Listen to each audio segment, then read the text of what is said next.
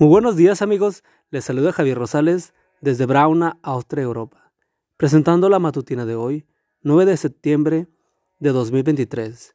La matutina de jóvenes ya por título, En el cielo se menciona tu nombre.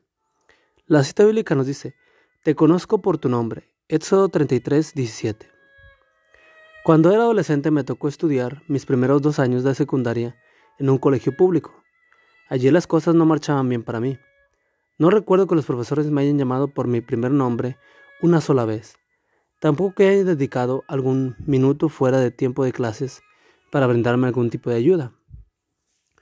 Nunca me sentí parte del colegio, y al recordar esos días no me sorprende que mis calificaciones hayan sido tan pobres.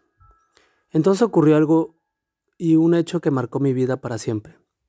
Mis padres me escribieron en una institución donde las cosas eran muy diferentes. Todavía recuerdo el impacto que me sentí cuando, prácticamente, desde el primer día de clases, los profesores me llamaron Fernando.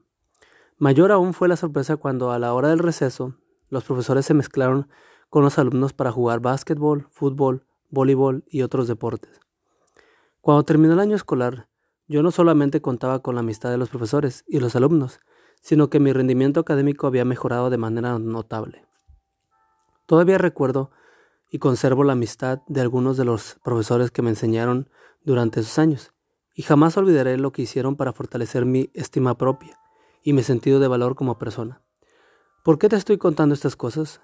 Por la relación que tiene esta experiencia con el hecho de que todavía más grandioso, que tú y yo y cada ser humano podemos disfrutar.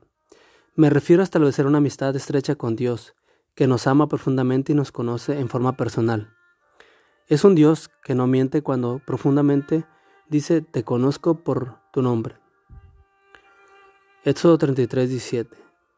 Dios se interesa en todo lo que es importante para ti, tu familia, tus estudios, tus temores, tus anhelos, tus sueños, le importan tus alegrías y tus tristezas, tus desengaños sentimentales y tus fracasos académicos. Nada que te suceda se escapa de tu atención. Puede haber en esta vida algo más alguna verdadera y una verdad más gloriosa? El Rey del universo es tu Padre Celestial y puede presentarte ante el trono en cualquier momento, bajo cualquier circunstancia, porque eres su Hijo amado y te conoce por tu nombre. Gracias Padre Celestial por interesarte personalmente en mí.